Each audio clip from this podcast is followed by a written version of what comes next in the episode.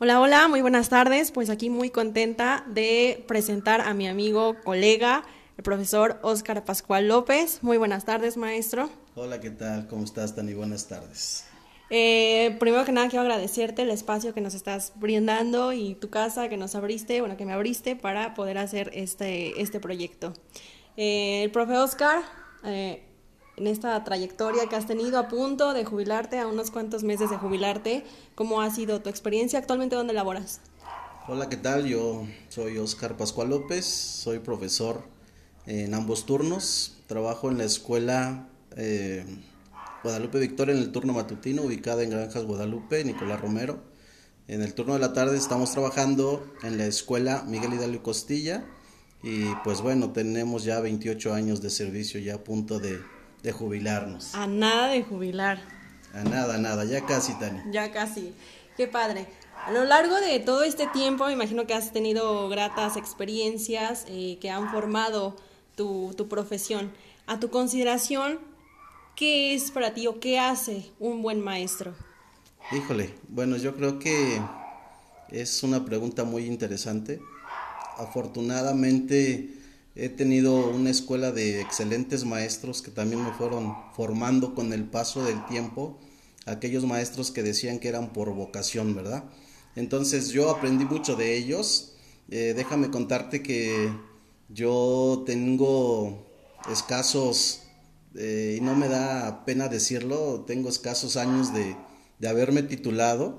Yo eh, estuve muchos años, muchos años nada más de pasante y y quiero que ustedes no lo hagan, quiero que ustedes se titulen, se preparen, porque eso es súper importante, pero eso no hace al maestro. Quiero comentarles que eso no hace el maestro, el maestro lo tiene que llevar por vocación. Yo creo que eh, un buen maestro, por lo que también hemos aprendido, es la dedicación, que seas empático con tu niño, que seas empático con el alumno, que lo escuches y que realmente pues te quites la camiseta con ellos, que seas a la par con ellos, porque yo creo que ahorita en estos tiempos tan difíciles lo que más quiere un pequeño es que lo protejas. Claro. Eh, ¿Consideras que has sido un buen maestro? Híjole, yo creo que buen maestro es muy difícil de decirte que sí.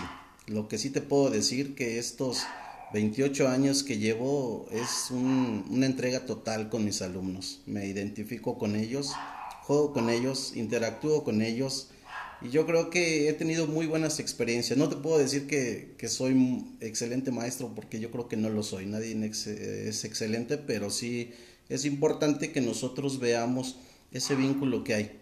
Y yo creo que nos han recordado bonito.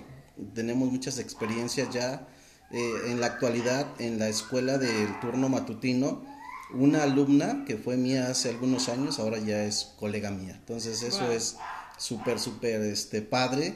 Y aparte de eso, que en estudio también te brincó porque ya cuenta con doctorado.